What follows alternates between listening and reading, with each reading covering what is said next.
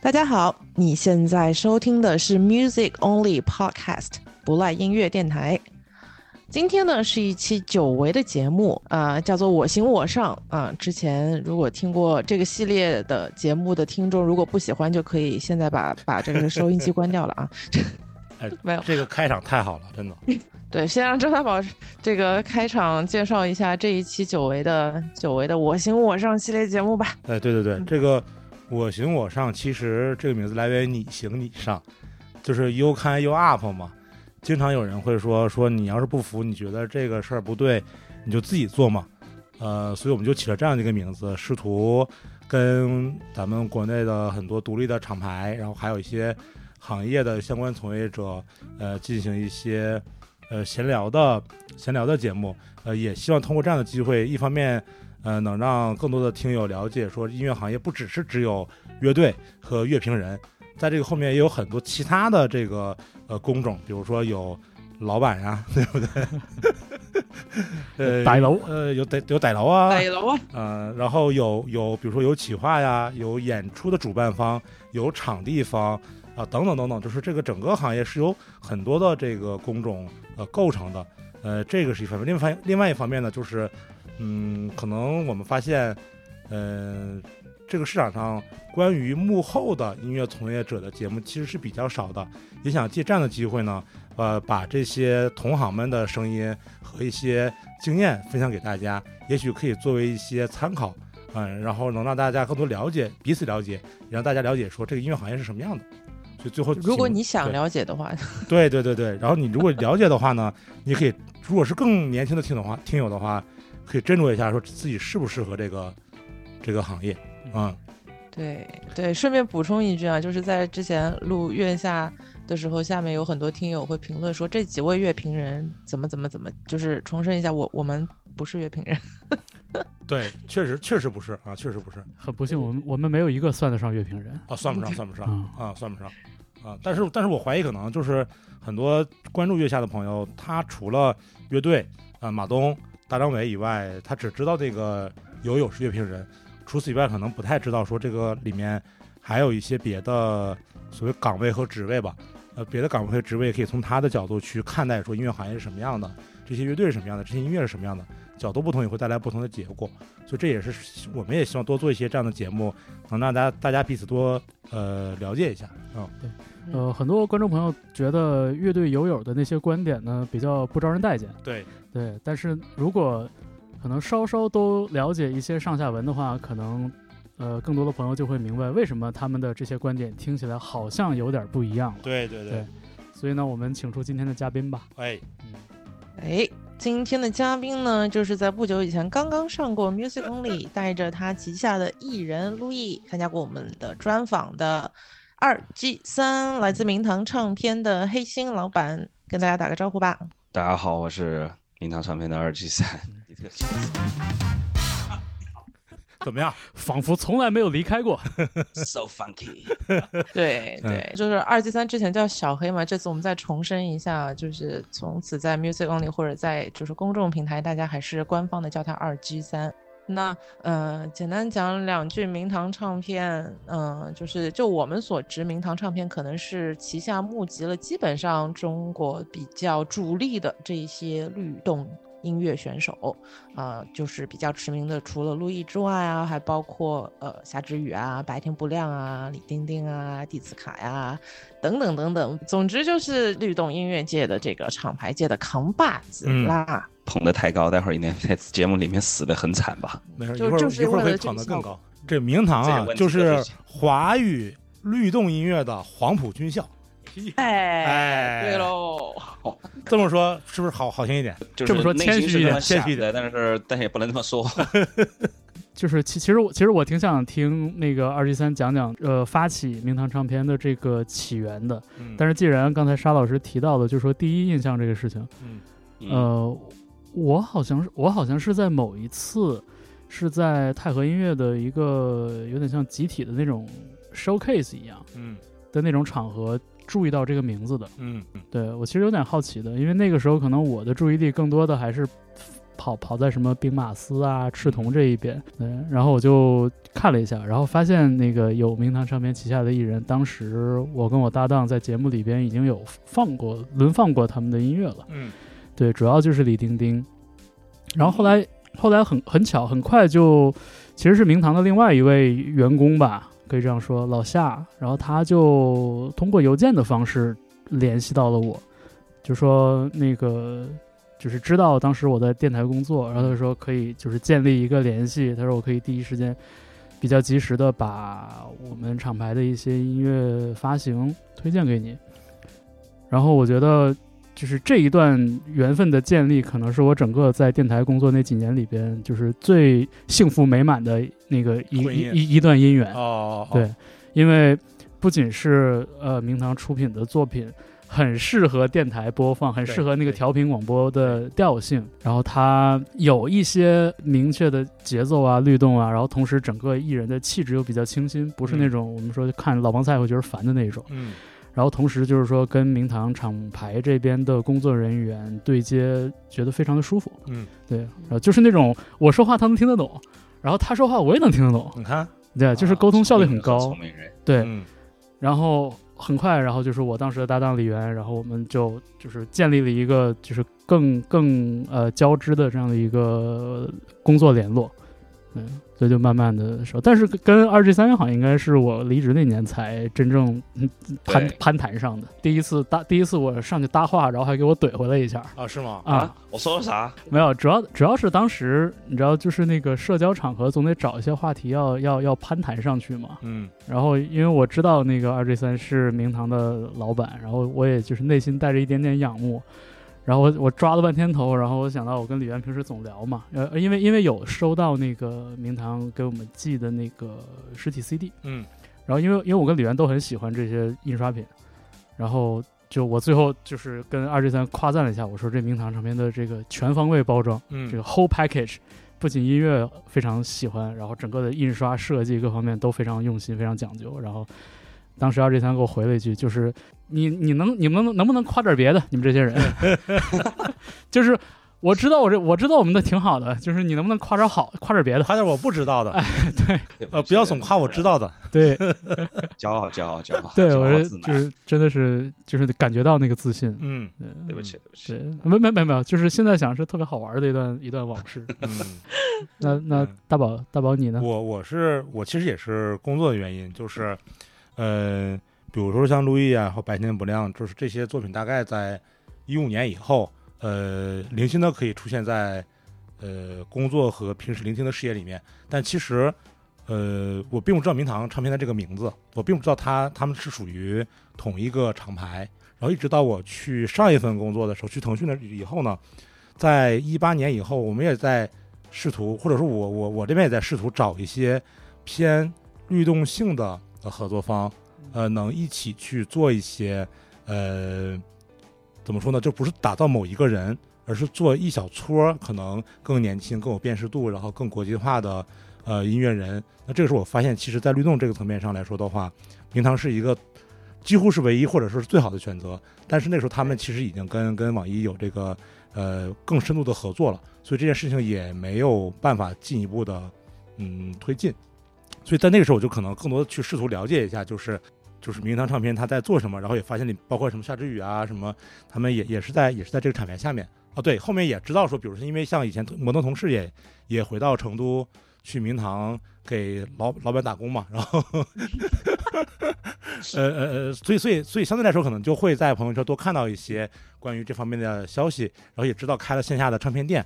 嗯嗯，等等这些消息。但是总体来说的话，其实我对于这个厂牌的了解没有那么多。这第一可能是因为地缘的问题，就是呃，它没有在北京，所以大家可能或者至少我吧，就是可能平时听到这方面的故事啊、八卦呀，或者是朋友的朋友这种见面的机会很少。然后另一方面的话，感觉嗯，这二十三本身以及唱这个厂牌的本身的一个状态，就是比较低调和 chill 的。它不像一些可能呃主理人或者是呃厂牌，它可能会更高调一些。所以总体来说，其实明堂对于我来说也是一个现在还比较神秘的状态。嗯，对，也正好今天借助这样的机会去了解一下这个明堂唱片从这个呃白手起家到成为黄埔军校的这么一个心路历程。 这其实是像像我们这一代，其实独立音乐跟豆瓣的关系是很深的嘛，嗯嗯就是包括你很多独立音乐人起来，还有厂牌的建立，其实都是在豆瓣开始的。我我觉得那个时候就是刚刚上大学就很爱上豆瓣嘛，就每天就各个小组去看啊，挺着急。比如说你上了什么小组呢？呃，灵魂乐小组， 哦，还有哇呢哦， 还有呢，呃，泸州豆瓣小组，嗯，还有呢。太多了，记不得了。你不如直接说吧，真的。 你记不记得你曾经上过一个我不后朋克是啊，后朋克豆瓣小组？啊那是对啊什么什么怎么回事？哦，就是嗯，就是小时候嘛，就不懂事儿，呃，嗯没有没有，就是刚开始就是想要更多了解音乐的时候，你嗯你会什么都去听，会什么都会去去很好奇。嗯，对，那那个时候确实对对这些后朋克啊什么的还是比较感兴趣的。对，白人音乐也喜也爱过，对没有人逃得过后朋克。哎，真的 nobody，嗯，对，来来来，后朋后朋克小组组长赵大对对宝对，，请我发问就是后朋克小组的 组长。你好你好，组长参见组长。啊我但听说今天那个呃这个大宝老师去翻了我的那个豆瓣的分，吓得我赶紧把一些相册已经关掉了。对 dig dig 了一下二级三老师的白历史，不是哎黑历史，是白历史。对对对，因为我现在急于塑造一个只听黑人音乐的形 象，就是没想到自己这一段还是没有逃过。感谢互联网，感谢互联网，互联网是有记忆的， 我想起，我想起前段时间看到 Instagram 上一个一个搞笑的 poll，嗯就说说特别喜欢翻好多人的那个 Instagram，嗯然后翻到很多年以前的时候，你就会完整的看到一个人从正常人变成 DJ 的 过程，哎呀，你这一下内涵好几个人啊！对吧？骂谁啊呀、无人幸免。我跟你无人幸说，免今天咱们节目主打就是一个无人幸免。嗯，然后我那我就顺着这个偷窥的一个小我 今上午啊天，的 digging 也 digging，其实我的第一个疑惑就是，我发现在，呃零七年 往后的一段时间，其实老板还是有听白人音乐的，就是也有自己玩乐队，何止 听呃啊？，对，也有自己玩乐队。然后我还就是如果方便的话，想了解一下，就是第一呢，玩的不是什么乐？方不方便？ 不方便，不方便的话也想了解一下，就当时玩的是什么乐 队？哦，其实是、嗯你知道，毕竟也加入了你的后朋克小组，也尝试想玩一下后朋克，后来就是失败了嘛。就是有一次，就是我们乐队的吉他手是一个特别会 social 的人，他就联系上另外一个大学的一个什么。呃，摇滚协会，然后人家就说，那你要不要来我们学校演一场？我们这个周末要搞个什么什么演出？我说，嗯，然后我们那个那个吉他手都完全没有征询我们的意见就答应了。我说我们歌都没有，我们去演什么？然后他就说刚刚排的那首可以，我觉得可以去演。我说行，那就去了。 去了，然后他们学，你知道那种学校社团的音响都巨破，话筒是各各个都很破。爆的，然后我演完了以后，然后有个有哥们儿就冲过来握住我的手，特别激动，哥们儿太牛逼了！我说怎么了？他说你那个黑嗓是怎么练的？ 我说我说我没有唱黑嗓呀， 就那个话筒自带效果，真的是。嗯对，后面我就觉得， 我是坚定的觉得，真的不能和我们的这这这些这些伙伴玩音乐了，这不太行。后面后面，因为因为他就是我们乐队的另外两个，他是我的学长嘛，就是嗯他们毕业了就，就他们可能毕业前有些各的安排，但加上我也很快发现自己不太适合玩音乐，因为我觉得我的天赋不在这个方面，嗯嗯，，就就没有怎么也不能老带一个黑嗓麦克是吧？对，不然就就是你知道，待会儿大家可以尝试加点效果去试一下。哎呀哎呀哎呀！啊，我跟大家说一下，这不是我的声 音，这个个这这个是是方才声发音出的声音，这就是一个正常上班的人会在下班以后发出的声音。 你看，对不起，嗯，哎，这节目节目没法听了，这 噪音节目。啊对我后来也发现，就是老板从后朋克慢慢转向了电子。嗯，哇，啊，这你都发现了。哎，我跟你说，我翻了三十多页那个豆瓣广播了，我告诉你，但是但是同期我不是也在更新什么爵士乐、灵魂乐，你怎么不说一下？哦，也更新了，也更新了。你进入了一个音乐杂时期。对，就是就是之前参加还会参加一些活动，那个活动其实我看了，就是也风格多样，什么什么音乐都有，也有黑嗓儿，也有黑嗓儿。然后后面慢慢的就变成了就是更更潮流化的，比如说电子更乐 urban 或者是律动音乐啊，或者是呃也有参加，比如说北京的一些或者是其他地区的一些呃嘻哈的一些派对。这个没想到啊，啊这对，就是其实就是我觉得可能每个人年轻时候都是要走过一段探索自己真正喜欢什么音乐的道路啊嘛，对不对？可有的人他也可以一直停留在后朋克时期，对他找到他喜欢的嘛，对就是嗯后来我发现这种太阴郁的音乐不太适合我这种，啊，阳光美少年，我看嗯出来对了我这种律动 男子，哎对，所以像明堂也是比较亮堂嘛，就是对这说明你整个人还是向往这种比较明亮的一些我阳自己光。就是一个小太阳，你知道？刚刚说到那个明堂是怎么怎么创立的，就是因嗯为是有在那个中国唱片业小组有个人来找到我，就是嗯在帖子上面什么什么什么中国唱片夜小组，呃你知道我这个组吗？我是那个黑刀老师创 立的，哇，知道知道 但，是黑黑刀老师这种非常高傲的发了一个什么回答完一百个题就可以就是进入唱片业的那种文章。啊，对对对对对对对对，对。但是人家年轻气盛，觉得这也算题，然后我就去回，我就去作答，然后结果就就就真的有人在那个答案里面给我发 私信批说，改批改没有考没有没有卷，，给我发发消息说你能不能告诉我怎么做厂牌？我说我我我哪知道呀？我这答案就是，然后那个人就非要说要见我，聊起来以后呢，然后我们就经常约着周末一起出去玩儿。那个时候没有什么成都还没什么太 hiphop 的活动，那个时候反而是电子乐嗯，比较旺盛一些。你看那个时候有那个熊猫俱乐部嘛，嗯，对我们周末基本都是呃一一一一放学就会约到城里面去蹦迪。啊嗯对，还是 那那个时候还是本地豆友，啊，对对，同城，红尘同城哎同城对同城同同城城，对，然后但是后来就是你发现他们 techno 啊什么这些，你哎，我跳不来那个舞哎，就是没有办法，就是享受那个舞池，嗯然后更不要说什么 side trance 了，这完全听不进去，就是真的还是还是你去多了现场会真的更更清楚的发现自己喜欢什么？喜欢什么，因为当当然有一些 DJ 他开始会会放一些 hip hop 的进去，或者放一些 disco 或者是灵魂乐进去，所以发现哎这个这个律动是舒服的，就是我、嗯是我能不管怎么跳都舒服的一个音乐的时候，你说哦这个、呃、才是自己喜欢的音乐，我觉得还是还是真的确实是要经过一个慢慢对找到自己喜欢听什么音乐的过程。嗯，对我觉得音乐就是它它它首先还是得让你感觉舒服嘛。就是能代表你是你自己，对对对，不管听什么，因为像我觉得像像初中高中的时候，啊你都要听什么 Sum Forty One 啊，嗯，什么 Blink 幺八182二啊什么之类的，嗯，就是那个人，你是你你是青春的荷尔蒙嘛，你就是要宣泄嘛，就那个音乐就能代表你。但你你到了二十岁出头的时候，你可能呃想要的听的音乐又变了。嗯，对嗯我我觉得就是这个慢慢就是这么一个过程。但其实从你听电子音乐或者律动音乐到你觉得你可以自己做厂牌，厂牌就是我行我上，这个当中其实还有很多很多步。这个一般人都不会去想说哦，我喜欢这个音乐，我要去做个厂牌。可能他会觉得对我啊可以去做个制作人，我会去，我可以自己去试试看做这个音乐。做厂牌这个东西是怎么想的？我觉得实在是太挺是那一百道道题起了作用吗？我就觉得我不是我行我上，我是我感觉我前面是被逼着上的，嗯就是因为那个朋友来找我嘛，他他说他想要弄一个厂牌什么的，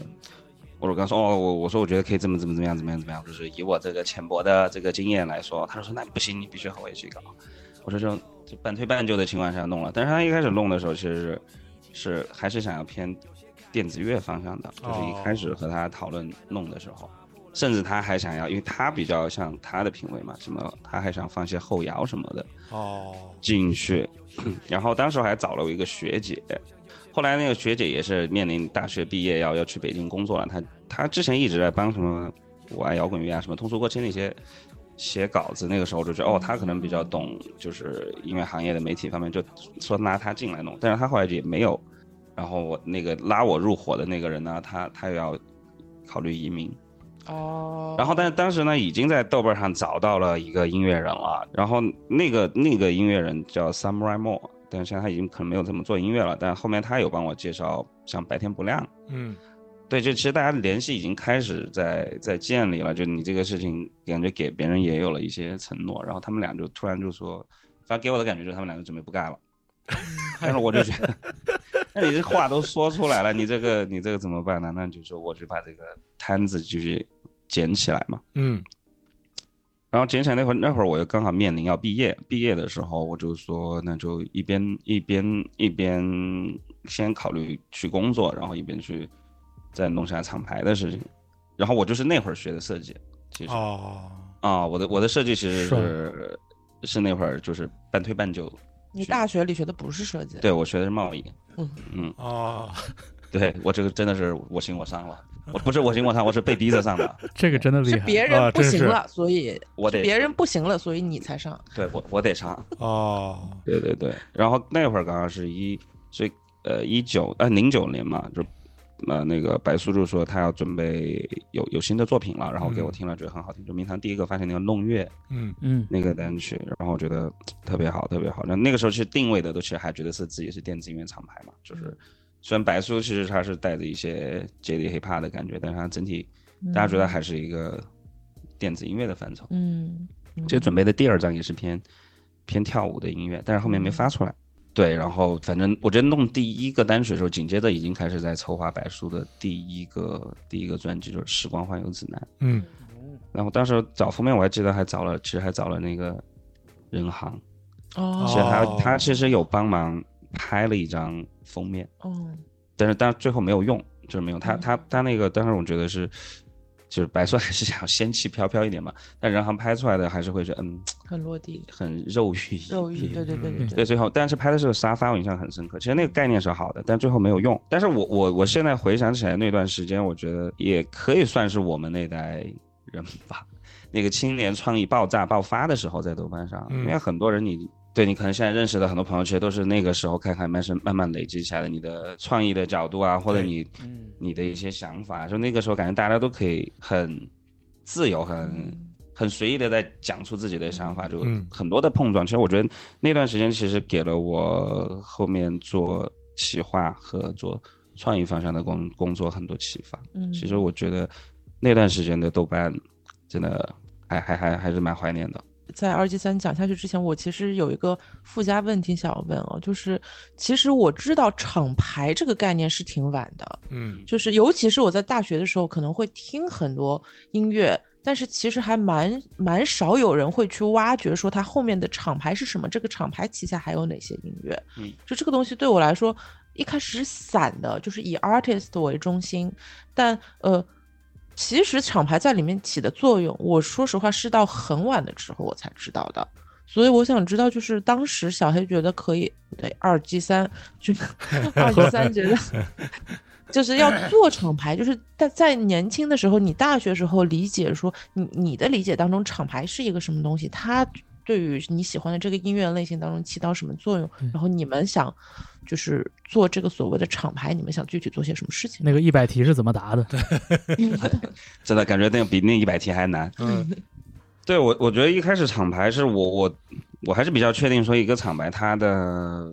它的气质是得统一的，对是稳定的，就是你你这批音乐人他是能代表你整个厂牌的审美气质和嗯对审美的，是是应该是是这样的。其实像那段时间 WAP 很厉害很厉害嘛，我就觉嗯得、哇，这种厂牌就是你要学习的，不管人家的视觉啊还是统一嗯的审美输出，我觉得都很很厉害。嗯对对，所以我觉得厂牌它它为音乐人做什么呢？我觉得是。呃一直以来在厂牌在我心目中最重要的作用是 ANR，嗯就是你你这个你这个工种才是你这个唱片公司的核心竞争力， ，A N 二的全称是经而济，不是是 artist and reporter 那个词，它这意思就是 repertoire 呃 repertoire repertoire，对它它其实很多很直译的代表呃翻翻译是那个曲目代表嘛，嗯，其实我我觉得这可以衍生出来说他是这个唱片的产品经理，嗯，对你，你怎么把它的优点放大？你怎么把这些优点最后做成一个商品卖出去？嗯嗯，其实你要怎么卖，其实都是 A R 要要思考的，嗯嗯不是说我把产品做完就完了，你不能就对你得符合你的预期嘛，就你嗯你做如果做做任何一个产品，你得有有符合你预期的一个方向，那你就朝着这个方向去做。明白那所以，我理解，包括像像他文案的创意，像他的视觉的创意，他都得要符合这一个目标。那更不要说音乐了，那你东西得是一体的嘛。嗯对我觉得 AR 最大的重要就是，你首先挖掘艺人是一部分，但是你要挖掘他的优点，然后放大他的优点。嗯他他可能有不好的地方，你要你要想办法帮他弥补掉。嗯，所以当时在那那两个后来说不干的人来找你的时候，你就已经把这些概念都跟他们说了，所以他们才觉得你 行，是吗？他们就他我们觉就得决没定有，他我们就觉得决定是不干了。他们就说不干了，那让他干 吧。我不干对我当时还是有一点点生气，我那个学姐说，我说哎那个你说白素那专辑马上要发了，那个你能不能帮忙做一下宣传？那我学姐还说，那你给我发工资啊？我说呃好呀。 对，我就回去找了妈妈，你养我啊？还是有，当时还是有一点点伤心的，就是觉得，哦嗯，不是说好一起，嗯，不是说好一起的吗？ 对对对，对，后来就是，但是我觉得好的一点是，呃，我觉得做这种合伙生意嘛，算是，嗯嗯，你你得有一个人是说了算的那个人。没错没 错，是对，我觉得那那那那，与其这样，不如你做一个 one man label，嗯。是是可以，至少你可以说了算的。嗯嗯，对，也我不觉得用他至少跟整体跟别人商量，自己说就算了，大概大概平台也就是就是这样起来。来的。对，起来在在豆瓣嘛，因为我就记得我印象很深刻是，对，就是有一个事情我特别特别的感动，嗯就是第一张专辑做出来了，然后我也不知道要怎么宣发这嗯个事情，就是因为我也我也没有经验嘛。呃，我唯一能想到的办法，因为刚刚我那个时候我已经进开始工作了，我进广告公司工作了，进咨询公司工作了，嗯，那我就我说那我去买广告好了，哦我去买广告投放，我我是这么想的。哦，然后我觉得最最精准的投放就是我就在豆瓣下广告，嗯我就给豆瓣写邮件，我说我想买广告，嗯， 对，然后豆瓣的人也估计也愣了一下，你 独立音乐人独立他们买什么广告？然后他就给我回了一个邮件，然后就是我写我是给广告部写的邮件，广告部说、那这个你要投放音乐的事情你要找音乐部门，然哦后他就给给了我那个马蹄啊，许波马蹄是许波的邮件，哦，然后我就给许波发了一个邮件，我说哦我想买广告， 哇，许波给我回了邮件说你要问广告部，哎呀，哎呀典型的踢皮球，哎，对，但是拿了但是但是最后的点是他，然后但但是许博大概邮我那个邮件我现在不太记得清楚，但还在我邮箱里面。大概意思就是说我要问问怎么怎么的，他但是他觉得应该要问广告部，但是嗯过了没多久，就是他们自己做了一个随机的 banner，就你你在搜索页或者什么时候，他会他会在旁边显示，嗯，然后嗯显示就是白天不亮的时光环游自然的封面。哎哦那，一分钱都没有要我的，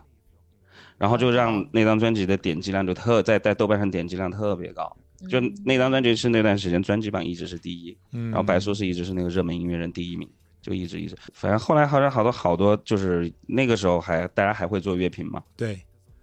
很多乐评杂志都主动的媒体像新浪啊什么，那个时候应该还有滚石中文版吧，我没记错，有的，对他们都主动发了那个评论。嗯都发，然后都给的给的是五颗星什么之类的，所以一下那个大家就觉得哦，就就就慢慢有一部分人就就关注到明堂这一个这个厂牌了。就对，确实是那段时间，他他就让我认识了第一批音乐行业的人吧。所以嗯上一次我访问里面我说。我说白叔这张专辑是是明堂的一个，他确实是一是 个一山之作，对对对，因为他确实做的也很好，但是但是他让很多人呃知道了名堂，或者业内有有部分人，我也觉得就是自己有半只脚进这个行业了，然后就哦慢慢也很觉得自己在做 AR 或者是做这个事情上是是有得到一个很正向的反馈，我觉得哎我可以继续做，嗯，对，但是当时确实也没有把所有厂牌要当成一个一个一个毕主生的事业，对，没当成主业来说。我我跟你讲，我我在读大学之前，我都觉得我会回到老家上班的那种。嗯，回到泸州上班，啊，对，泸州泸州泸州市古蔺县， 对，可能可能要去考个公务员什么的吧，我猜。我觉得就是有，就是呃，第一步算是走成了，真的是一个就很幸运的事情，真嗯，的就是它能带来的这种正向的反馈和那种就是积极的心态吧，我嗯觉得肯定是发挥了难以估量的作用。是对，但是你你你跟白叔就是最开始接洽的时候，当时是什么样的一个一个情况？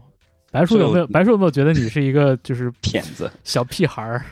对，没有哎，其实我我还反正觉得就是，就你，就是你刚刚讲说幸运嘛，其实我一直以来都觉得明堂整个发展都非常的幸运，感觉每一个点上都会哎，都都会比较顺利的就就过去了。然后因为像白说，是因为我我刚刚说嘛，就我们聊的第一个音乐人叫 Samurai Mo。Samurai Mo 本身是一个比较单纯的人，所以他也没什么想法，他就说：“哎，他说跟白叔说，白叔，我跟你讲那个，呃，我我认识了一个新朋友，他做一个厂牌，巴拉巴拉巴拉。”白叔哦，那可以聊聊。然后我就跟白叔聊，我就跟白叔讲说：“哦，怎么怎么样。”然后就说：“我觉得呃，第一张专辑要怎么怎么弄。”然后白叔听了说：“哎，觉得可以啊。”他说：“和我的设定也很像。”然后说：“那我们我我现在的那个豆油啊，我当时和白叔聊天的还是用豆油聊天。嗯，我在那个豆油里面还我和他关于整个专辑的梳理和讨论，最后变成一个完整的企划都在那个豆油里面。哦对哦，哦那时候连微信都还没有，对对，没有对微对信对，。前对微信时代，然后白叔就觉得说，哦，这个这个方向是 OK 的，这个这个企划是是我喜欢的，那我们就往下推进好了。而且那时候在国内应该就是没有这种比较 jazzy 的这种 hip hop 的风格。哦，我觉得可能也有也有这个原因，就是说，哎，对怎么没可能没有人要做这个方向的事情？是的，嗯，是的嗯，对，但是那会儿那会儿豆瓣儿上掀起了一阵创建厂牌热 潮，就感觉是人是鬼都可以去建那个厂牌页面。他有小站了嘛？因为那时候有小站，对，我我觉得大家对对是把对对厂牌跟豆瓣小站给就是混为一谈了。嗯，嗯，对对对，就觉得说我别的东西就是基础设施建设，我我搞不起来，我建一小站还不行吗？对，我也建过，乐队有小站，然后厂牌对，多多少少包括办演出，我们当时也有小站， 是的，嗯，嗯，对，挺但有是用但的这个个虽然说是运气好，但其实肯定是这个后面努力的结果了，这是一个努力的必然的成功的结果。东嗯西嗯哇，你要说是运气好的话，这个叫历史虚无主义，我告诉你，谢谢啊我老我以师嗯为我以为只是谦虚，呃，没没，不是，是必然成功的结果。哇，嗯，好的好的好的，我你给人我戴行高帽，给人戴乐了，你戴高戴乐高啊帽了，穿蛋糕戴嘛。高乐还待行会，儿我要摔下来了，我都很害怕。哦，那那明堂是从什么时候开始从从你一个人嗯就是做厂牌，变成了可能你有其他的合作伙伴，或者是呃，我也不好叫员工吧，就是其他的伙伴有团队了。其实是一五年，就因为中间其实，但因为大家一直都不是，这些很多 歌迷都会开玩笑说我们是个鸽子厂牌嘛，因为我们那个发片速度不是太行，然后那个出出实体的速度更慢，确实是因为我们人少嘛。嗯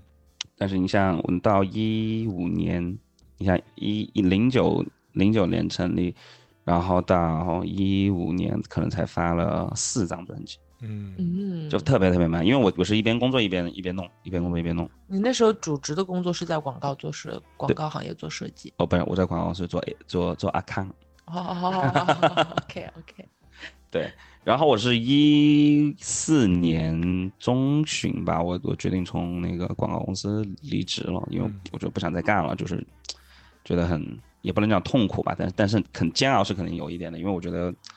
就是每个广告人心中都会觉得客户是傻逼嘛，嗯就真不想干了。嗯然后就刚好那个时候有一个契机，是我去做一点公关公司的业务，嗯， 对对对，就就小挣了一点点钱，然后刚好那段时间，那个一个制作人就白就是就是呃十四，他是他是 Louis 的专辑的制作人嘛，嗯，他就找到我，我问我有没有兴趣发发 Louis 的专辑，嗯，因为 Louis 其实我很早以前就在豆瓣有在听，我说哇这嗯这就是个宝贝啊，你干嘛对给我？上一期节目其实我们有聊过这 个对，事天情上，掉下来一个大饼。对啊，，就路易的数据本身就已经很稳定了，对，然后基础也很好，我就说好啊，所以那个一五年发路易的时候就开始有请啊，呃，现在的一些同事来，就包括像一哲、像老夏、嗯嗯，他们来来帮我去推动宣传和巡演的执行，嗯，嗯，对，然后后面我们就会慢慢变成稳定的合作伙伴了。嗯，对，一开始还是还是说以一个一个一个 case 的形式来嗯，来合作的，嗯，对，所以所以刚刚铁问这个前提就是也是 Louis 这一张也是这男个孩对男孩是是明堂的这个一个一个一个里程程碑碑，，嗯，对，因为他发行以后很成功嘛，就是我看来很成功啊，就是对我就觉得因为这张专辑我也更好的了解这个行业是怎么运转的了嘛，嗯但那一会儿其实其实还是 M，其实我理解的还算是 MP 三时代，就流媒体时代媒体。你虽然已经有了一些所谓的，呃，一些一些数字音乐发行的 agency 已经开始在在弄了，但是你这个不可能是不可能有收益的这个对东西。你包括那个时候 CD 都没现在好卖，对对吧？嗯，对，对，然后路易的巡演，然后也虽然那个时候相比很多艺人来说算卖的不错的了，但是也就也就可能打个平手。但是整体做下来，你你你你的因为口碑很好，嗯，然后你也第一次看到了巡演，就是哎还可以这样做，大家也做的挺开心的，就是嗯演出也也好看，然后票也卖的不错，然后大家还可以顺便全国玩一圈儿，嗯就觉得哎，这是也是一个一个很好的一个正向的激励嘛，所以我就觉得说，哦，那我要我就决定我要我要全职的做厂牌了。我也觉得那个时候算、我算是另外一只脚入行了，嗯嗯嗯，所以对对，到那会儿才算入行了，就是虽然步子迈的慢，但是迈的很坚定。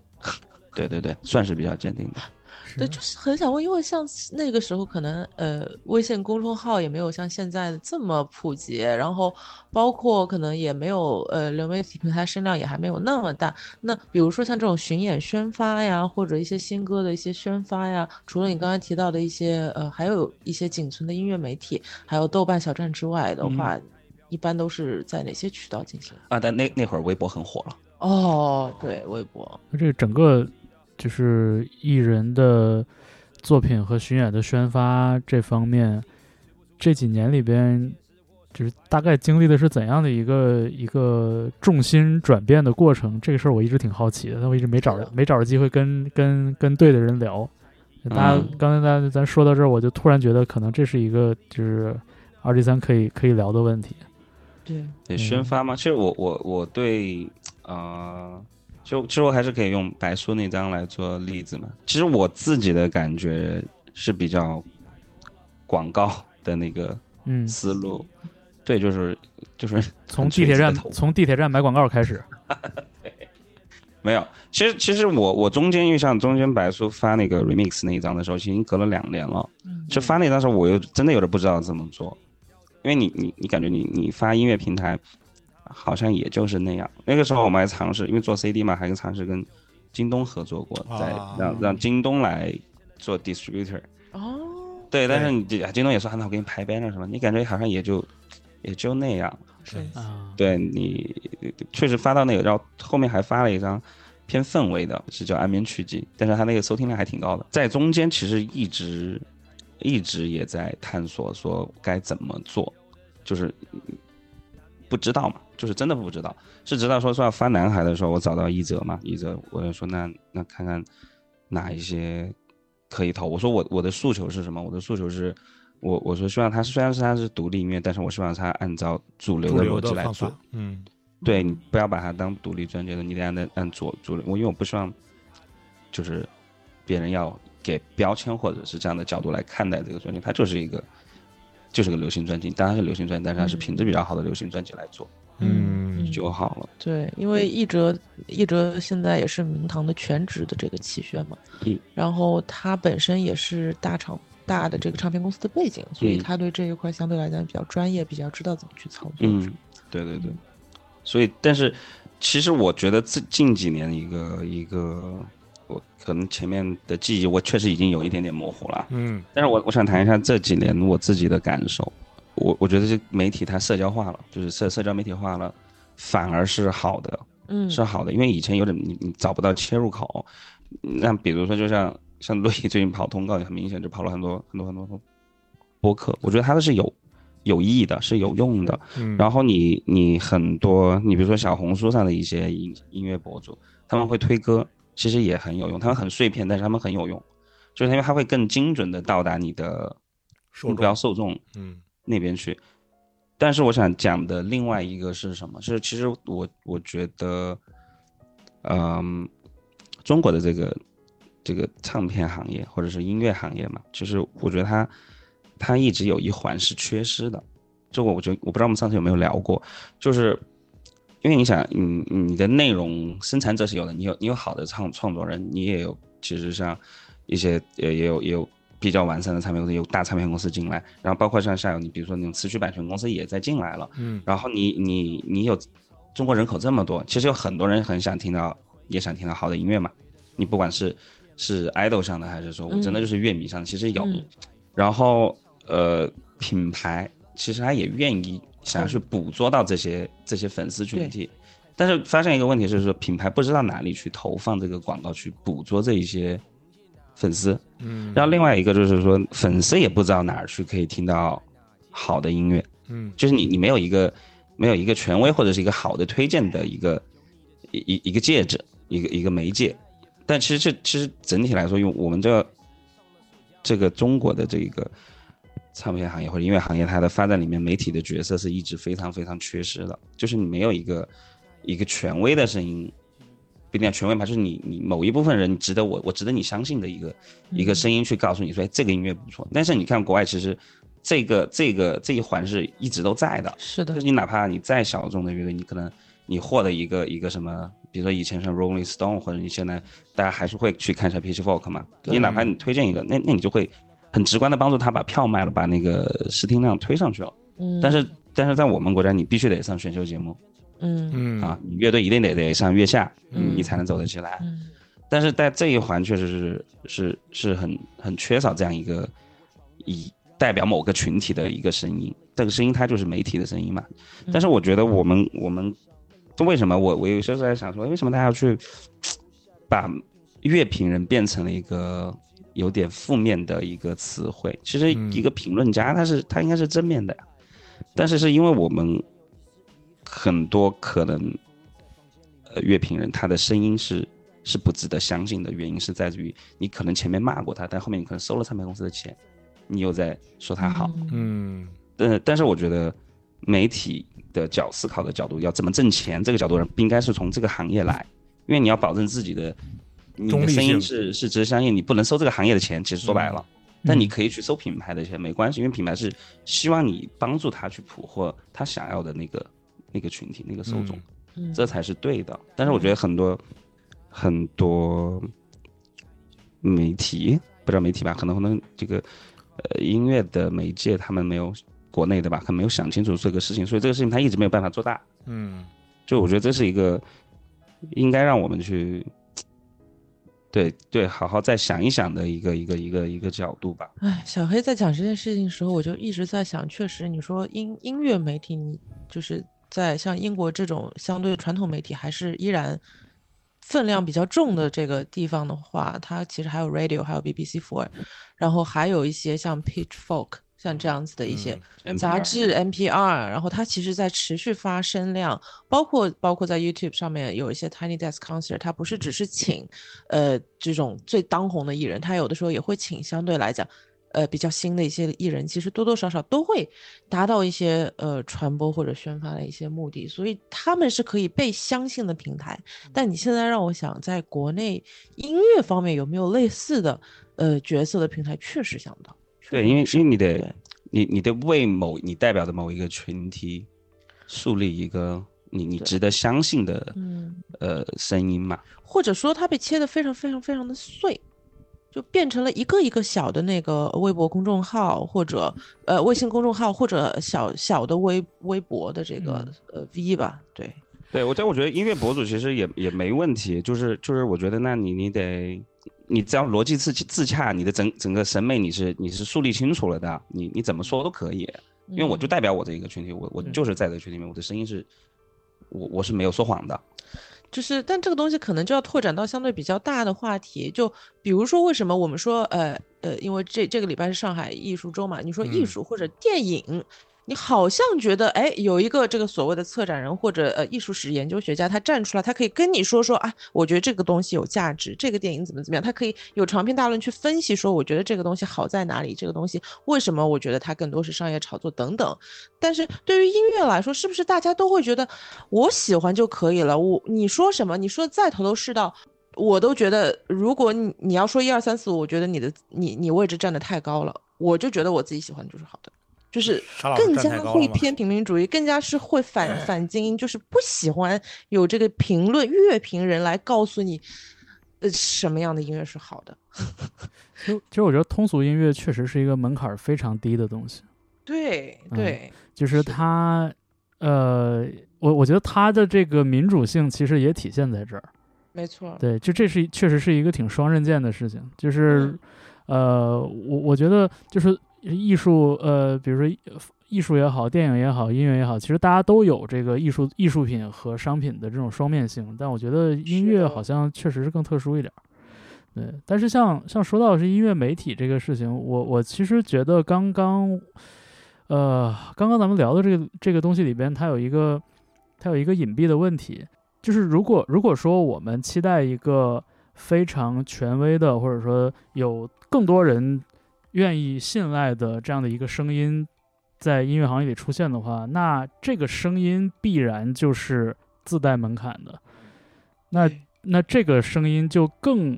难被像可能当年的明堂这样的就是微小单位的这种独立厂牌去进入或者去嗯攻克。就识别不到这么小的单位，对，就就很有可能就是你知道，在整个一个音乐行，就是一个行业的这个这个共谋之下，就是更权威的声音意味着更大的公司才有这个 access 嗯去接触它，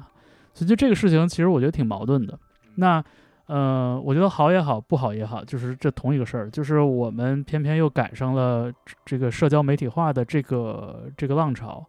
那在我们拥有一个大家都听的权威的声音之前，这个声音就被打碎成了无数个细小的这种音乐博主，以博主为单位存在的声音。我觉得很多博主其实东西做的确实，就他真的能做到自己自洽，但是他是一个过于小的单位。对，对，其实其实我觉得你你放放眼现在的，比如说英语世界国家，嗯你能想出多少个博主音乐博主？我觉得咱四个人一想能想出十个来呀。嗯，就是那种，比如说他在他在 Twitter 或者是在 Instagram 上面，他发的东，他完全以个人为单位，然后他稳定输出，然后逻辑非常的自洽，然后他那个甚至是风格非常的鲜明，这样的博主，其实我觉得是就就也很难想。我觉得就是这种以个人为单位的这样的声音，本身就它的影响力还是很有限的。是的，对，嗯就是我我其实刚刚你在讲的时候，我就想嘛，就是如果是我，我想要个什么样的声音啊？我我作为一个听众吧，我作为一个会去消费音乐的人，嗯，其实我想要的是一个可以代表我我的某一个群体，比如说我们就是那种比较喜欢听律动音乐 的嗯， Nerdy Brothers 明白。的这样一个，以前喜欢听后朋，现在喜欢听律动的 群体。 OK，对对对，嗯就是那这个那可以一定要算我一定要个标题一定要那个包 包肖含两像肖个，像 也太标准了，这用户肖像太太 specific 了这俩勾我都打了。我也打，我也 打。点。对，就是我觉得他他就是我觉得权威不一定要代表大而全。嗯嗯对，我觉得他应该是他他这是在某一个领域里面，他可以发出嗯，声音。是嗯对对对，我觉得是，但是我觉得是，我觉得我们是缺乏这样的声音的，就代表某一个群体可以嗯，发出声音的。而且因为现在我觉得整个互联网环境太差了，大家太太非黑即白了，就只能是好和坏。就是这个这个锅呢，我曾我作为就是多年的媒体从业人员，我想这么甩，啊，你说， 没有了，就是我我我会觉得就是说，其实一个有分量的声音嗯的形成，其实是需要很长的积累的。这个有分量，我是说，嗯，不与不与各方为敌，嗯但是又呃不与各方为友嗯，的这样，样的一个声音，嗯就是其实就是英语里边说比较 critical 的一个声音。嗯，就这个声音，且不说从那个我们的基础教育上来说就很缺失，嗯就大家都不会。对我我们做阅读理解做的更多，我们做那个 critical thinking 做的少嗯嗯，啊、嗯就我我觉得我自己也是这个这个路径出来的，所以就是这样的基础之下，我们整个这个社会就不会特别珍惜这种理性批评的这种声音。嗯嗯，而我觉得评论是建立于 critical being critical 的这个基础之上的。嗯，对，就是不是一味的理解，不是一味的夸赞，嗯而是说能辩， 就是比较辩证的去去讨论一个问题。然后偏偏这个事情呢，就是说在在我们大陆这一边的整个音乐行业还没有，呃，大到就它的分工分工还没有细化到，就是说可以让这样一群呃 being critical 的人存活的时候，嗯嗯，然后我们又叠加上了就是我们的这种通俗文化的这种爆炸，嗯然后很快又来迎来了这个社交媒体化的一个一一一波浪潮，然后最后呢，嗯就就直接把这把这几种可能性就直接给打浇碎了浇筑到一块儿去了，就变成了你表面上是一个需要 being critical 的一个人，但其实你是你干的你你打的乐评人的旗号，你干的是起宣的活儿，干的是宣传的活儿，对，嗯干的是广告的活儿，干的是公关的活儿，呃，公关的活儿，对对对。没错没错，嗯，对，所以就是这个锅，我是我是这么甩出去的。你不不这么干不行啊！就是嗯这，我也不是说乐评人老师不好啊，但是不这么做的人真的非常非常少，几乎是不这么做，只说明他现在还没有这个活儿。他这个东西随着时间推移，这个年轻的更有冲劲的团队，他也要面临说吃饭的问题，对，除非他永远为爱发电，嗯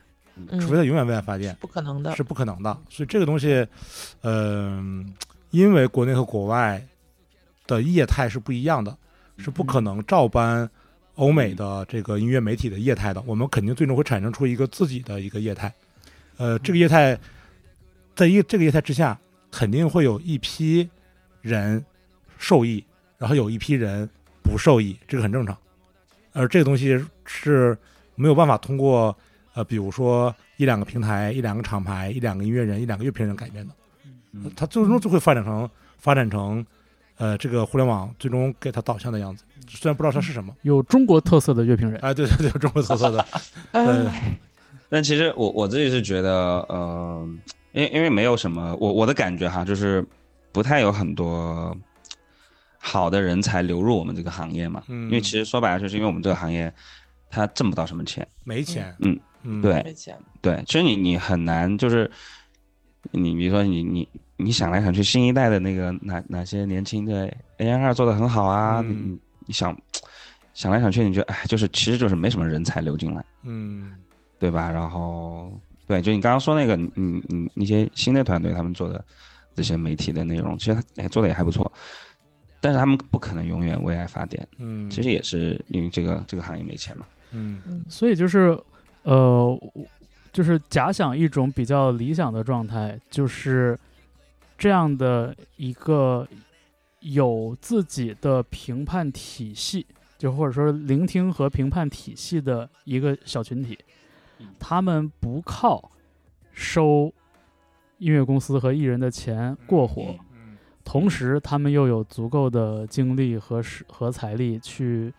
维护自己这样的一种状态，嗯，嗯，所以以就是这几个条件叠加在一起，这不就就是是我吗？ music only，这不 就是这不就是我们吗？对啊，这这这二位怎么自己认领了？ 虽然我到现在咬钩那个微博申请音乐博主还没有不被打通过，不打但是就是我我对，就是在你们俩咬钩之前，就是我想说的是，其实呃，公共机构其实理论上来说应该是一种可能性，嗯比如你像嗯 NPR 是收靠这个化缘，靠嗯收 sponsor 的钱，嗯 然后你像我跟李源以前在电台的时候，其实也是抱着这个这个呃抱着这个美好愿望吧，因为觉得是一个公立的媒体机构嘛，嗯嗯，就是在咱们咱们国家基本上就是就是央媒，就是央媒底下这个体系里边，如果有那么一丝丝的空间的话，那会是非常理想的。所以就是我我我我我俩当时能真正做到，就是 不收你们这帮人的钱，我们想放啥就放啥，因为有台得给我们发工资。哎对，哦但是这个好这个好日子确实是也是没过多久，嗯嗯，哦，对你你讲这个，其实让我想起我小时候看过的一个音乐杂志，叫做《音像世界》。嗯对啊对我这《音像世界》写的内容就写的特别特别好，我觉得他因为 应该就是因为国有背景，对的对，其他可以这样说。对，其实就是所有的我们觉得不错的这样的声音，其实多多少少都是在这样的一个稳定架构里边的嗯缝隙嗯，存活的。通俗歌曲也是啊，通俗歌曲，对，就是，然后嗯你你你，大宝，你小时候听的那些广播节目，对吧？？对，每一个在广播节目里边发挥的电台 DJ，都是因为他老板、他的制制片人嗯不管他，对，没错，就是等于是你发周杰伦，他一个月也给你开五千块钱；你发陈迪礼，他一个月也给你开五千块钱。对啊、现在情况是呢，你发不不管你发啥吧，反正你发完以后，比如说阅读播放十万加，我给你开五千。你要是发完以后阅读五十加，那就给你发五十，你知道吗？ 嗯，它这个时代是产生变化了，这个这个时代回不去了，这很正常，这是时代的对啊，发展嘛啊。对啊，然后你像就是可能比较市场化的这种公司，他们会看重数据。嗯然后你像现在的媒体呢，他们有另外一套评判标准，嗯，呃，那这个留下的缝隙真的很少了，那就可能真的就要到像用爱发电这样的用爱发电一代，他们的这个个人努力去去继续做这个事情了。嗯但是确实就是你这个、呃、点就散掉了嘛，呃没办法，嗯，对没办法，对甚至等更年轻的这个朋友们吧，就这个用爱发电的第二代人，就第二代嘛，第二代看看能不能那我们希望 Music Only 一直在。来，各现在是广告时间啊，各位品牌快来投 Music Only 的广告， 让他们一直可以哎是在。其实，对其实像说说做这个事情，我我其实内心里也有也也也也有犯过嘀咕吧。嗯我这么说，就是比如说，比如说咱大宝、嗯沙老师嗯和我，嗯呃，许晨、艾晶，嗯就是我们每个人都有自己喜好的东西不假，但是我们每个人也也都有自己的引号朋友圈，嗯对吧？嗯嗯音乐朋友圈，嗯那如果我们想做一个有一点说服力的东西，我们如何把这个裙带关系这个这个因素尽可能给它呃降低到最小影响，嗯，对吧？就是说我们在生活中跟二 D 三都都算得上是朋友，我们都有微信，嗯但是。这个节目咱们怎么能录到让人不觉得这是一个朋友间朋友之间的胡逼的节目，或者嗯是那个朋友之间互相吹捧的节目，嗯，对吧？你个“黄埔军校”这词儿都已经抛出来了，我没不不不不，我没微信啊，所以我可以说黄埔军校，我这是客观啊的。啊啊，good 啊那啊还是你真你心准这么觉你得你有微信的话，并你不是就不能说这话了啊，，对啊，是啊，嗯所以就是类类似于这样的讨论，其实，嗯，我觉得，我我我不知道是不是每一个做音乐博主的朋友们都会都会想这样的问题我，觉得每个做音乐博主的朋友都不在乎这个问题，但这个问题真的是常年困扰着我，所以哦所以你没有没有没有，嗯 不要所以不要我没火过对是吧？没火过，啊我没没过，火过，不要考虑这些问题，不要考虑这些问题，对，嗯但是我我我其实自己有一个非常切切身的那个体会，其实前两天就真的是开玩笑，我跟刘洋子还还、嗯还还就调侃就聊起这事儿了，就说可能路易最近这一次回国的巡演，然后上通告，就是给他安排了呃，一哲给他安排了非常多的这个嗯上通告的机会，嗯基本上就是就是把这个音乐所谓的音乐播客走一遍，走了一遍，嗯然后我开玩笑我说这个是路易凭借一己之力绞杀了简中音乐播客 圈，但是其实其实跟刘洋子聊的时候，就是杨师也提到，就是说其实这是一个这是这这是一个好事儿，一方面就是说，嗯，我我们一起打造了一个非常呃松弛的一个环境，嗯就是这个如如果路易觉得聊天不觉得烦的话，嗯那我们每一个播客其实都很享受，嗯呃，另外一点就是，其实，在这样的一个路易通杀的这个过程里边，他让每一个做音乐播客的人都开始想，就是我的点在哪儿，我的就是差异差异化化差异化在哪儿。对对，其实这是一个很好的一个促进。嗯那我那就是就是从一个比较那个那个那个正面的角度去去说这个事情，其实也像是说，就是借路易这同样的一就借借着一个艺人，让所有的音乐播客都就是就是反射看到了自己应该有的样子。嗯对，就这个事情，我觉得是一个， 我觉得也是一个挺奇葩的事情，就好的奇葩啊，就是这个感谢译者，嗯就是一手打造了这样的一个局是面。对，但是是话但是话说回来，就是你像，我觉得过往好像很少也有这样的例子，就是说，在一个音乐人的这个宣发的过程里边，比如说播客这个圈子扮演了一个非常 有存在感的角色，嗯大家集体扮演了这个角色。嗯我觉得其实也有点像是折射出了刚刚，呃，咱们有聊到的，就是这个宣发的，嗯，宣发的点可能有一些变化。可能现在就是说，以音乐播客也好，音乐音乐播博主也好，就是以这样的个人为单位的东西，呃，确实我们希我我们在希望着它能发挥更大的作用。嗯，嗯，嗯所以就是说，但当然对于我个人来说，这个问题一直都在，就是我如何跟厂牌或者说我喜欢的音乐人能保持一个正当关系，嗯，嗯，对吧？就是我既能做我做的事情，又看起来不像是一个勾肩搭背的事儿哎，没事儿，啊。勾肩该搭背说的。 no 就还是说 no。对对，嗯没关系，没嗯关系啊。呃，就我我扯远了一点，哦但是就是就是，我觉得就是路易通杀音乐播客这个事太好玩了，挺，好的，对，确实挺有意思的。太有意思了。呃，我希望有了陆毅这样的一个先例之后，有多多能有这样子的艺人，可以意识到音乐播客其实是一个蛮好的，让大家深入了解你整个专辑制作制作理念的一个途径。嗯其实你很难在其他的文字采访或者文字采访，可能现在也没有那么多人有耐心看，对吧？没错或者你在其他的地方也挺难有这样深度的一些一些嗯表达。嗯，没错，嗯，那我还想再了解一下，就比如说，呃，比如明堂跟目前合作的这些音乐人或者叫艺人也好，是一个什么样的合作状态？就是是那种大包大揽呀、这种就是养娃式的合作，还是说是一种就是那种那种合伙人制的，还是什么样的方式？因为可能有一些，比如说，可能老板希望说，哎，啊，某一个音乐人来多上一些音乐博客，或者一哲帮嗯这个音乐人找了很多通告，但艺人本身可能觉得说，啊我我我不想聊，我没得聊，或者是我我不愿意去搞嗯这些事情。那么这里面可能艺人跟厂牌之间就会有一些需要去协商的部分。那么整嗯体来说，明堂跟艺人之间是一种什么样的合作呃状态呢？哦嗯对，其实，嗯，你刚举的例，我甚至都没想到有谁就是有，好像说不愿意这个 状态。啊，其实我我我其实我我我了解很多音乐人，他们其实还是非常呃愿意配合嗯宣传这个事情的嘛，嗯就是谁都希望自己作品可以有机会被更多的听到。那我们和艺人的合作关系其实是，其实我我比较喜欢，我不知道大家发现没有，其实明堂发的每个人基本都是第一张专辑。嗯对，其实我嗯我我我其实是更愿意和艺人一起来成长。嗯这个到时当然不会到大包大揽，就是你你生活不能自理，我要去帮你的， 肯定不我也你生活不能自理，我应该也不会签 你。这对，但是其实其实就是说，你希望就是大家可以一起来看着这些东西怎么做出来养。养成系，养养也别成叫系场。嗯其实我觉得我我觉得很呃，比如说像夏之雨嘛，就是嗯当时他上、他是他真是因为上节目才被更多人听到，嗯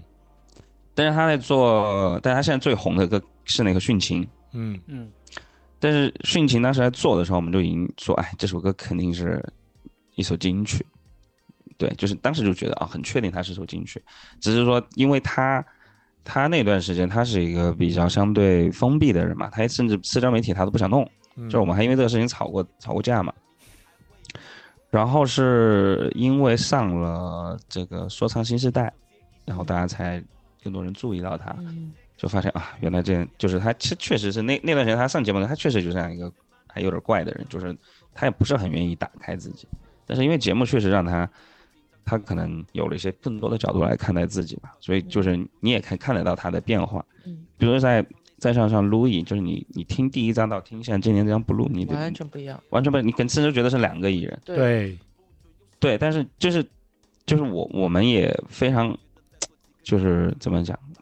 你不能说爽吧，就是看得到艺人的成长是一个你自己也会觉得是很有成就感的成就感的事情。嗯今天晚上在开玩笑嘛，不是说那个 Apple 的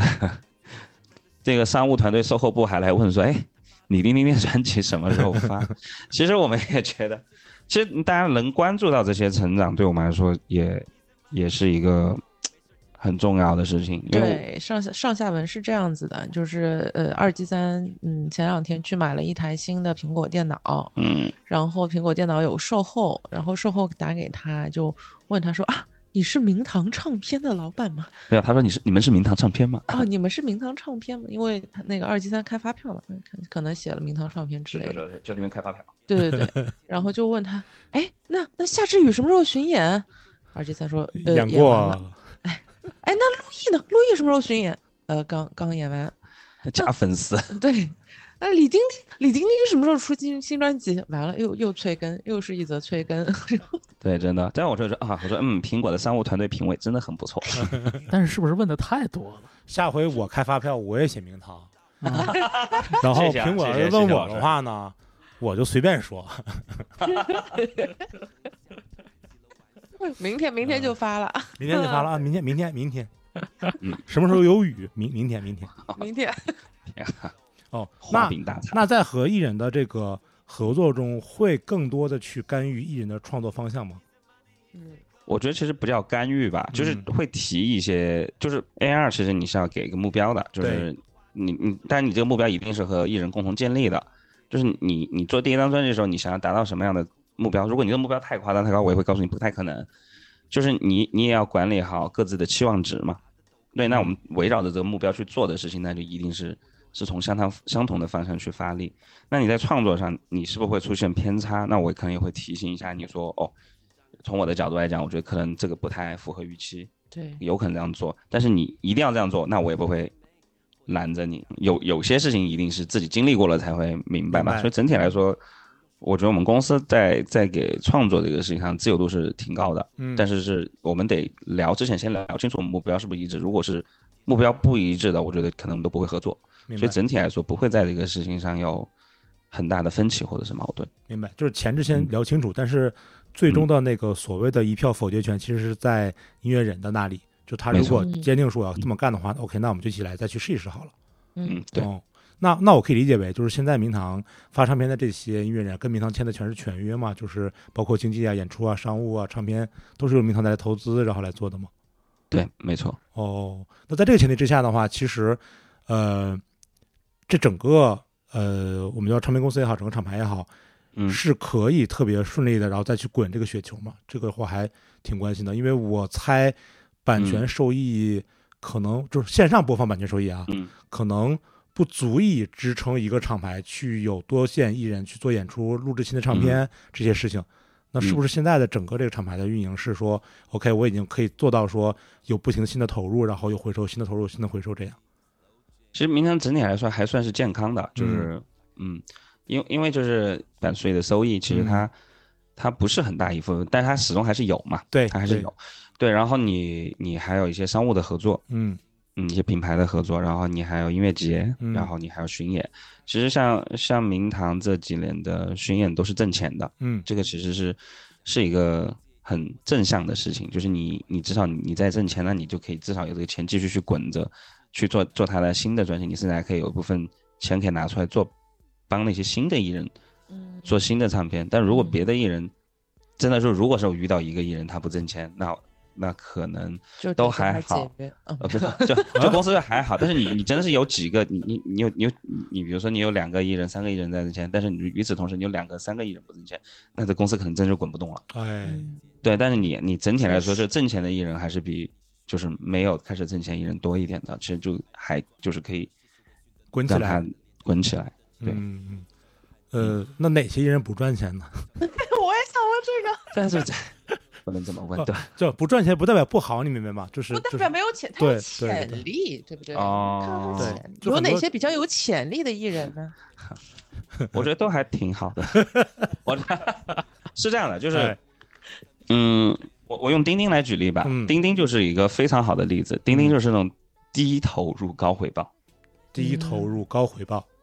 对，就是你你可能大家看到可能比如说挣钱的是夏之雨或者是 Louis，嗯但是像钉钉就是它发片太慢了，就是它一年可能还挤得出一张单曲，嗯但是它其实它这个单这个专辑呢，从前年就开始差不多在动手了，包括像去年我们还帮他做了创作营，但是但嗯今年也今年都要结束的又没有做完，但是钉钉就是可能就是人缘或者是运气比较好吧，就一直有各种各样的品牌一直在找他，嗯，对，就是所以他的商务收益就是，ROI 很高，对对对哎，就是像就不一定要从这个角度来看这个事情，我的嗯意思是没错。那明堂，我方便了解一下这明堂现在整个团队大概有多少人吗？就固定的人数，固定的团队，因为我上次数是九个，但最近好像离职了，可能是每我也次没现仔细每算次现数是嗯吧？每天都要重新数一遍。对别骄傲的老母嗯鸡，对， 每天数一数自己几 个蛋，应该现在是七个吧，嗯应该是七个。嗯，我我算一下，啊，咯咯哒， 现在现在二级三在七掰个手七指个嗯七个啊、确确认对对对，呃，节目放出来以后，那个啊员工一听，这里没我呀，我什么什么时候没我的？那艺人呢？现在一共是嗯哇、呃，艺人现在是像我我们是三组说唱艺人，嗯呃，卢以呃宇赤夏之雨，嗯然后 R&B 组现在是呃迪斯卡丁丁，然后嗯还有一个还没有翻篇的五六，嗯对，然后呃，像白叔他是偏制作人型嘛，像白叔嗯他其实不太算是艺艺人人型，嗯对，白叔明白是有有唱片要做的时候，我们才会去一起工作一下，嗯嗯对，因为白叔他有自己的日常工作，嗯嗯然后还有呃还有呃。对，还有一个艺人现在在聊的，明年应该会公布。嗯，OK，嗯嗯，那就到了我也一直想问的一个问题，我知道赵大宝。你说你说你说嘛你说嗯嘛，就是嗯，所以所以吕彦良后来为什么去摩登了呀？是这个问题吗？是的其实原来是这样的，我们只签了一张唱片合约，哦哦，其实是这个事情可可和外界大家想的没有那么的复杂，其实就是在唱片初那期合作的时候，候就是一张唱片合约，对定的时候就定的是一个一个唱片的合作，那张唱片合作完了，那那合约差不多就就完就了。就完了哦，嗯，对对对对对原，来这么这么简单，没意思，没， 就是没有问出什么关啊键，真的没有什么，就是其实其实整体来说就是这样的，但是对，可能外界有些传说，但是这个跟真的跟公司没有一些关，明白一明白分钱嗯关系。但是那对像对跟李元良这样的就这种限定合作嗯，整体上来说，就是你觉得跟这种可能更呃长期，甚至是那种暂时无限期的这样的合嗯作关系来说，这二者之间有没有什么规划上的区不一样的地方？就就是其实就是应该以后也不会再做这样的合作。 啊我觉得当时可能也是带着这种实验的角度来看待这个事情吧，因为当时负责这个这个项目的是当时的呃经济部门的同事，嗯然后对，就是合约是他去聊的嘛，所以我觉得你你也要相信别人的嗯判断，嗯嗯，对，所以我觉得也也 OK 嗯。但是做下来以后，我觉得是说，呃，其实我前面也提到了，我说那种共共同成长感来对我们来说也是一个很重要的事情。是对，如果没有太多的一一些一些共同的未来的想象或者怎么样，我觉得可能呃，嗯，因为对我们那种小公司来说，不是一个很划算的一个投入，因为你可能钱是一方面，精力也很。也很花我们的也很精宝力，贵因为毕竟对公司很小。那那现在跟跟比如说呃跟呃厂牌下的艺人的合作是会有那种就是比较工业化的一部分嘛？就比如说本来大家合作很愉快，这是肯定的，然后也会有一些肯定会有一些私人的感情在里面，但是也会有那种就是比较很正式的呃商业上的合合同嘛。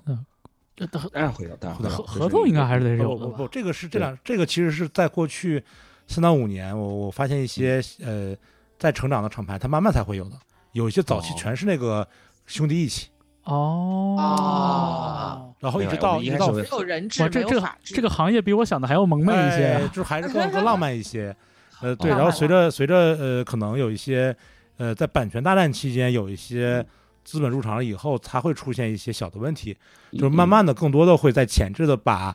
呃，就所所谓的这个难听话说在前面，把该谈的一些商务的合作分成比例、每年的投入等等七七八八这些东西写在合同里面。嗯呃，这也就是这过去三五年的事情，应该天哦我哪，们一直都是的，一直都是。正规， 正规对的。，因为我特别正我跟你规讲一能开发个票小笑话，开发 票，就是我们去呃，嗯就是当时要看名堂士多的时候，然后我们嗯去谈，就是谈合约，谈谈租约。然后那个租约的那个老板他自己本身就是那个房东，他自己是一个律师。啊，然后当时我们有两个同事去跟他聊，他愣住了，说：“你们就是租个房子，干嘛要派两个法务过来？哇，哦，真的，你是对美对国对人吗？不是，是因为我们本身就有一个确实有一个法务，但是我那个老夏就是、呃啊这个也是你们方舟两个老师认识的，嗯然后他他他因为那段时间刚好考考了法考，哦，他拿到了、厉害拿到了，所以他就去聊，那愣住说，哎，你们为什么是两个法务来的？老夏说：“我练 练手。对， 对对对，练练。跟同行过过招儿，”哎，对，审一审你切们的磋一合下同。。 哎，那明堂士多怎么样的？就是确实，我一直知道有了这个，就是明堂 Record Store Store 以后，就一直想去，没这没什么机会。 我也是嗯，对，然后就想了解一下，就是比如在成都，呃，我感觉所谓的音乐和文化消费还比较友好的一个城市，然后嗯又有前面的这些基础，那嗯么开了这样一个线下的可以喝酒、喝咖啡，然后买唱片的店，那么他的状态怎么样？是是会更好呢，还是说其实也呃没有看起来那么好？而且这应该是完全是跟经营厂牌就不是不是一摊事对它儿不是一件吧事？情的变成对，嗯，嗯我我我自，因为我们一开始定的明堂士多的作用是什么？明堂士多是，它是明堂唱片的一个一张公关牌，嗯所以对我们来说是这样的，因为我觉得，就像可能你们提到的，可能之前大家更多是艺人站在前面，可能甚至都不知道后面厂牌是谁。对对，但是我觉得，随着这几年，我觉得，嗯、艺人变多了，然后你的发行也变多了，我觉得，那就更需要去强调一下品牌的气质、嗯这个事情。所以它是，嗯所以他的他的他的策略是是从这个点出发的，就是所以一开始他为什么会有咖啡、有酒、有有买唱片这个事情，是他是完全跟大家的，就是不管是厂牌艺人还是我来说，都是和我们日常息息相关的。就是我本身是非常喜欢买唱片和喝酒的，但 Louis 是非常喜欢喝咖啡的，啊本身弟子也是非常喜欢嗯我觉得陆毅也挺喜欢喝酒的，呃，他就是 他确实，在这儿，所以我就把把把说能那怎么样更立体的去跟大家介绍这个厂牌，因为我确实我我明显的一个感知就是因为有了明堂士多，可能明堂这几年的认知度，他他是得到了更他加的具体，它整个调性确实呃对就通过这更个唱片店能够体现的更加完整一些。对，然后他他一开始是什么？这其实还是挺机缘巧合的，是也是疫情那一年，嗯，就第一年嘛，二零2020二零年，二零年，是就经过了一段时间都没有去工作，复工的时候应该是三月份，我觉得当时我们的在保利中心那个那个办公楼，就是租约也快到了，然后我们就说要不换个环境，其实有这个想法，然后刚好那天就下楼和和同事去呃就高飞，嗯我们去楼下吃饭的时候，就顺便就在附近喝个咖啡，就逛一下，就发现很多店铺关了。嗯嗯，就和那个铺面是空着的，我们说，哎，要不就是换一个办公环境舒服点儿，要不就把办公和就是想做，反正一直也想做这个事情嘛，就放在一起好了。但是一直找不到一个很合适的面积，嗯要么就太小了。你想，嗯你又要满满足办公，你又还想要嗯有点经营场所，嗯但后面就是反正就是说做就做嘛，就开始逛嗯，逛一逛就逛到那个现在这个位置，就觉得一眼就看中，就觉得哎很不错，真的两天我们就下了决定就要做这个事情。主要是那个时间点，可能租金相对来哎，讲是嗯非常便宜。 对对对，但是后来你真的把它弄下来，说你要在办公，真的不太可能。就是你你的营业面，你你的营业空间，你还想要办公，这那嗯就只能喝酒，只能哈拉了。对对办不对了。后来大家就说，哎，还是得重新租一个写字楼去办公， 对，不能在那儿，就是工作完全工作不了。对 对，大概就是就是这样。但是士多它有一点好，就是它的营收比我们想象要好，嗯就是我们一开始没有对它在营收上是有有期望的。嗯，是没有期望的。你而且它也不是在特别市中心的位置的，相对来没错，结果对他表现非常，甚至说这疫情三年，你知道大家其实没什么收入的，嗯，但是明堂士多真的是提供了讲，嗯养稳，养活了名堂唱片吗也不能这么说，只是提供了稳定的现金流。哇哦哇可以这么哇，说好厉害！ 就是你知道我们士多的员工就是爸，就是就是我们以前的像站站他们里面开会，我们就是那个左哥就嗯就跟我们的那个店长一样，他开门进来嘛，里面叫小吴以前，那个左哥就说出去，我们在开会，他就说你们开什么会？他说我们明堂唱片在开会。然后那个店长门一推开，说知不知道是谁养起了明堂唱片？哦，多么健康的一个内部关 系，好棒哦！然后左哥就不敢说话，我说哦，知道了，知道了。 开玩笑，开玩笑，就是就是唱唱片，其实它它也蛮稳定的，就是、嗯只是说呃士多它确实因为它的现金流很健康，嗯对，其实关于唱片店的话题还有很多可以跟小黑聊啦，但是跟二鸡三聊啦，但但是因为就是时间关系，我觉得我们以后可以找，比如说其他唱片店的老板一起来聊一聊唱唱片店经营的事情，唱片这那是另外一得个卖话酒，卖酒才是最关键。对，没错，卖酒这种话题我也可以参对加。，知道了。那哎下我们次我们是下次一去年唱片开的店，去下次去唱片店多喝两口是吧多喝两口，嗯，那那呃，最后一个问题吧，就是、嗯 呃，那接下来就是我们现在看啊，比如艺人也有了，发新片了，嗯 有巡演了，有唱片店了。那未来的，比如说三年或者五年，这个明堂有什么呃愿景吗？或者说有什么规划吗？嗯，对，就是这一块，其实我也想问，因为去年其实大家可能知道，可能不知道，就是明明明堂唱片，就是呃二 G 三吧，嗯就是跟小红书包括匡威有一个合作项目叫《爱小生》嘛，嗯就是有点像综艺节目这样子。因为现在综艺其实也是一种所谓在音乐圈比较能够快速出圈的一种形式，嗯，以嗯乐队的夏天为为为例的吧，最典型的例子。所以就是律动音乐这一块儿，确实目前为止还没有特别好的通过这个呃综艺节目进入公众视野这样的一个先例。我觉我看我觉得二小生可能是一个一开始一个试试小小的一个一个投投石吧，可能去试试看试试水。那想问一下，就是包括明堂以后有没有更更大的野心，说我我想要进入更大的公众视野？如果是的话，嗯，有没有计划或者想要怎么做？会不会有更多的渠道去进行一些宣传？其实我觉得好像上一次呃录完录艺，我们也几个有随便聊一会儿这个话题嘛，就是说明明天明年是是明堂十五周年嘛。其实我十五周年都上初中了，初中都快毕业了，好对，久但是其实我我本人其实我不是一个特别喜欢大包大揽做事儿的人，嗯就是因为我我本来嗯尽量力求舒服，就是本人做事儿就是，呃，但是我想十五周年了，其实是一个很大的一个公关点。嗯确就实，对对一个一个一个厂牌来说嘛，就是你你要怎么扩大自己的知名度和影响力？那你你肯定要做点事情，那你做好事情，你要找一个好好讲故事或者好好的时机来做。我觉得可能、嗯可能就是我再不做，我可能就做不了了。嗯那就十五周年吧。所以我们在计划十五周年可能要做一系列的新的项目。但我之前也聊过，就是说，其实我觉得明堂在做小而美这件事情上已经好像已经做到头了，就是。嗯我再做另外一张唱片，其实也也还是也还是重复过去的一些工作。对，那我我也想说，呃，就像我们打游戏嘛，你打一个游戏，你一直打翻版，一直打翻版，那你就想找一个难度再高一点的游戏来来玩一下。啊、其实我现在就是有一点这个心态。如果说我这个版我在我我明年可能也算对我来说是我事业上可能是一个一个一个试验的时间点，就是我能能不能打好下一个游戏，那就看明年了。就是我打不过去，我可能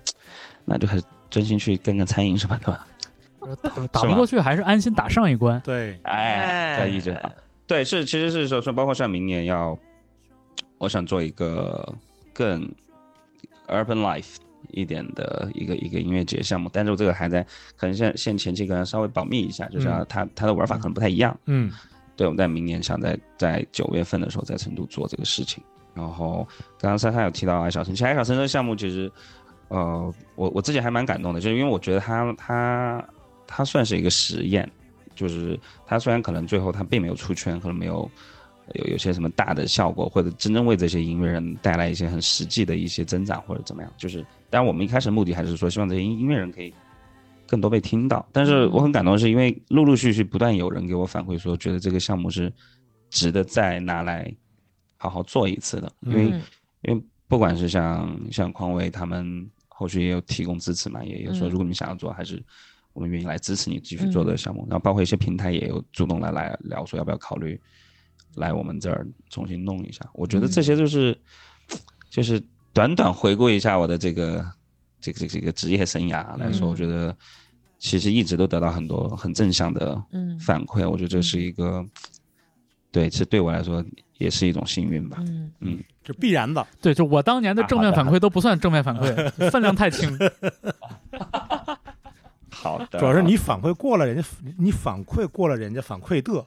你就反馈一个人家没反馈的，对，嗯好帅这个帅，逻辑有点复杂啊。我有点是听下来，就是之所以为什么，就是当然小呃那个二级三很谦虚的说是因为自己运气好，但是我现在听下来感觉是他每一步其实都走在非常正确的时间点上，而且他嗯都在做一些可能之前没有太多人在做的事情。是的，就嗯包括他出第一张白书的这个专专辑，包括后来帮陆毅这样子的艺人发唱片，呃，包括开在成都开唱片店，就是我们经常会觉得说，像律动唱片，呃，律动音乐这样子的一个音乐场景更发达，可能是在上海。甚至在厦门，但是在成都，嗯二级三他们以一己之力，就是把这一块律动音乐场景在那边建设得这么好，并且能够影响到全国，其实是走在很前面。所以就是当然，再加上明堂本身现在这么多年十五年的一个影响力，我我们现在想想，其实十五年在国内的独立厂牌里面真的算是老牌了，嗯真的算是真的是挺很怕听“老”的“老”这个 词，就是却很不想做十五年那个感觉，就真的很怕听到“老”这个 词。好。这个这个冷水该浇也得浇哈。啊，你教教，对，这个十五年，毕竟就是也不是说每一年都保持着非常高能、高产、高光的这么一个状当然嗯态，所以就当是然我我觉得其实也有点像是就是用另类的一种方式延缓衰老 吧。所以我觉得这个十五年啊，就是归西大法嘛，没没法没法按没法那个换算到什么其他的公司的那个那个年历上。嗯嗯倒也是。对，这当然可能可能因为我个人对这个厂牌期待比较低，嗯，对，嗯所以哎所以所以我一般就是出一张我听一张，哎，对，然后听一张要是不错的话，那就觉得赚到了。嗯，啊所以我一般是这样的一种心态，我非常的，但当然以前以前以前会更开心一点，以前觉得说每次收到那个老夏或者一哲发的那个预览的单曲啊什么，觉得哎，就是我们我们我们下周节目又有货了。对，现在可能这这种航空，明堂他们又活了一年。对 是，所以就是就是从我个人来说，我我是有点遗憾，就是说觉得可能嗯、呃不再像以前那样是有一个特别那个正式的这么一个工作关系。嗯，对，呃就是可能因为可能毕竟是调频广播的这个这个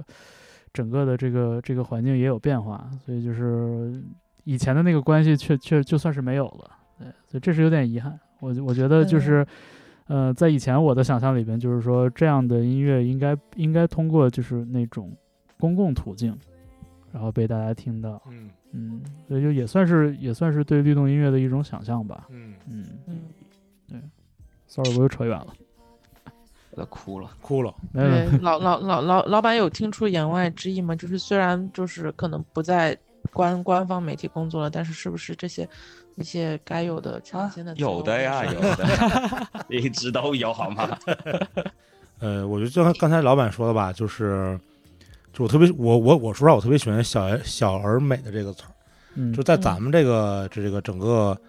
呃大陆的叙事里面，就是“小而美”其实不是一个，嗯，对，至少特对别资本褒义嗯对特别褒义的一个一个一个一个形容，包括呃当年宋柯去虾米的时候，呃，他们就跟高晓松就跟南瓜说，说你们小而美能类似一类似的意思就是你们小而美又怎么样呢？你们虾米小而美又怎么样呢？对吧？然后他们就不想做小而美嘛，最后把虾米做没了嘛。嗯啊，所以所以我觉得从内容呃创作者的角度，因为厂牌其实也在创作内容嘛，呃，对从内容创作者的角度来说的话，能把小而美真正的做的特别好，是一个特别了不起的事儿确实，啊、然后这些真正的小而美，才是能在不停的，比如说平台的变换，呃，这个不停的不同的资本的这个轮换之后，能留给音乐的，留给喜欢音乐的人的东西。呃，那些我觉得包括可能平台，包括可能很多奇怪的玩法和说辞，最终都会被人们忘记。但是真正优质的小而美的这些内容，会被喜欢音乐的人记住，而且记很多年。嗯，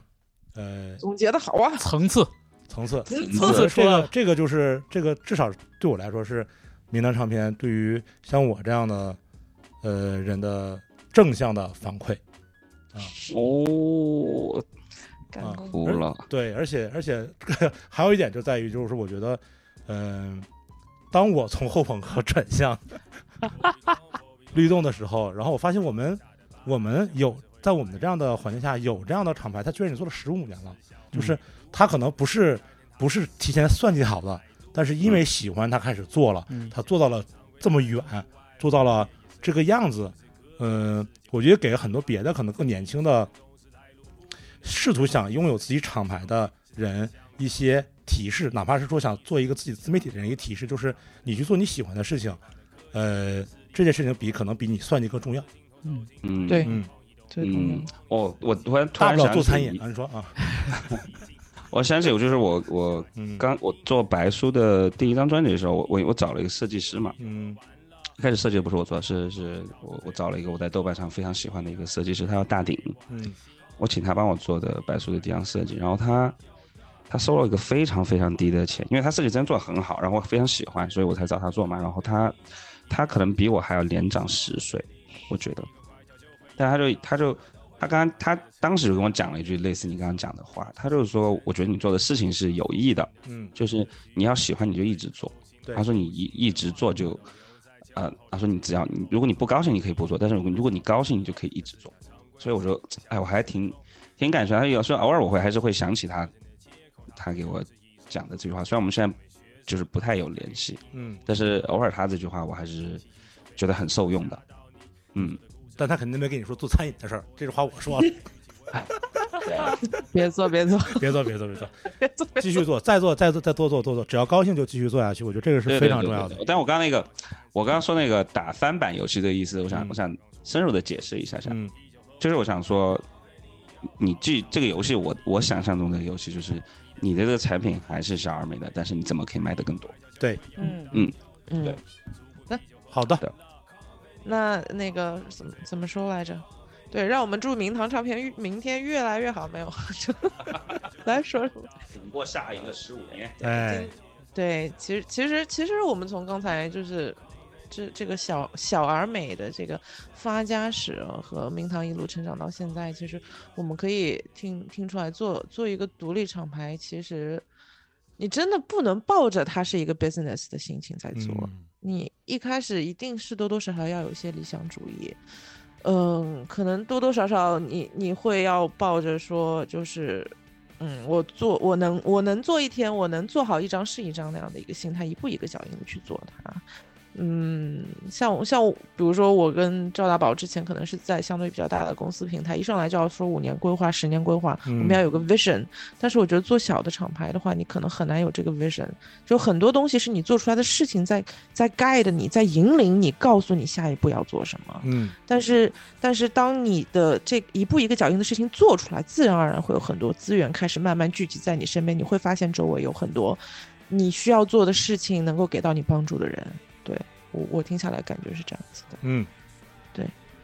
所以就是我非我我觉得在现在这个比较浮躁，大家都以 KPI 或者以这些很实际的东西作为一个一个目标的这么一个环境之下，就是听到小听到二级三今天跟我分享的这些故事我，我还是蛮感动的。我会觉得说，嗯，后朋克没白听，哎，后朋克没白听，是好的土壤。是好的组长。对 对，嗯听后朋克的孩子运气不会太差。在哪里来的？好吧，这期节目结尾不得放一个啊那什么呀？后朋克吗？OK，好，好，好，好，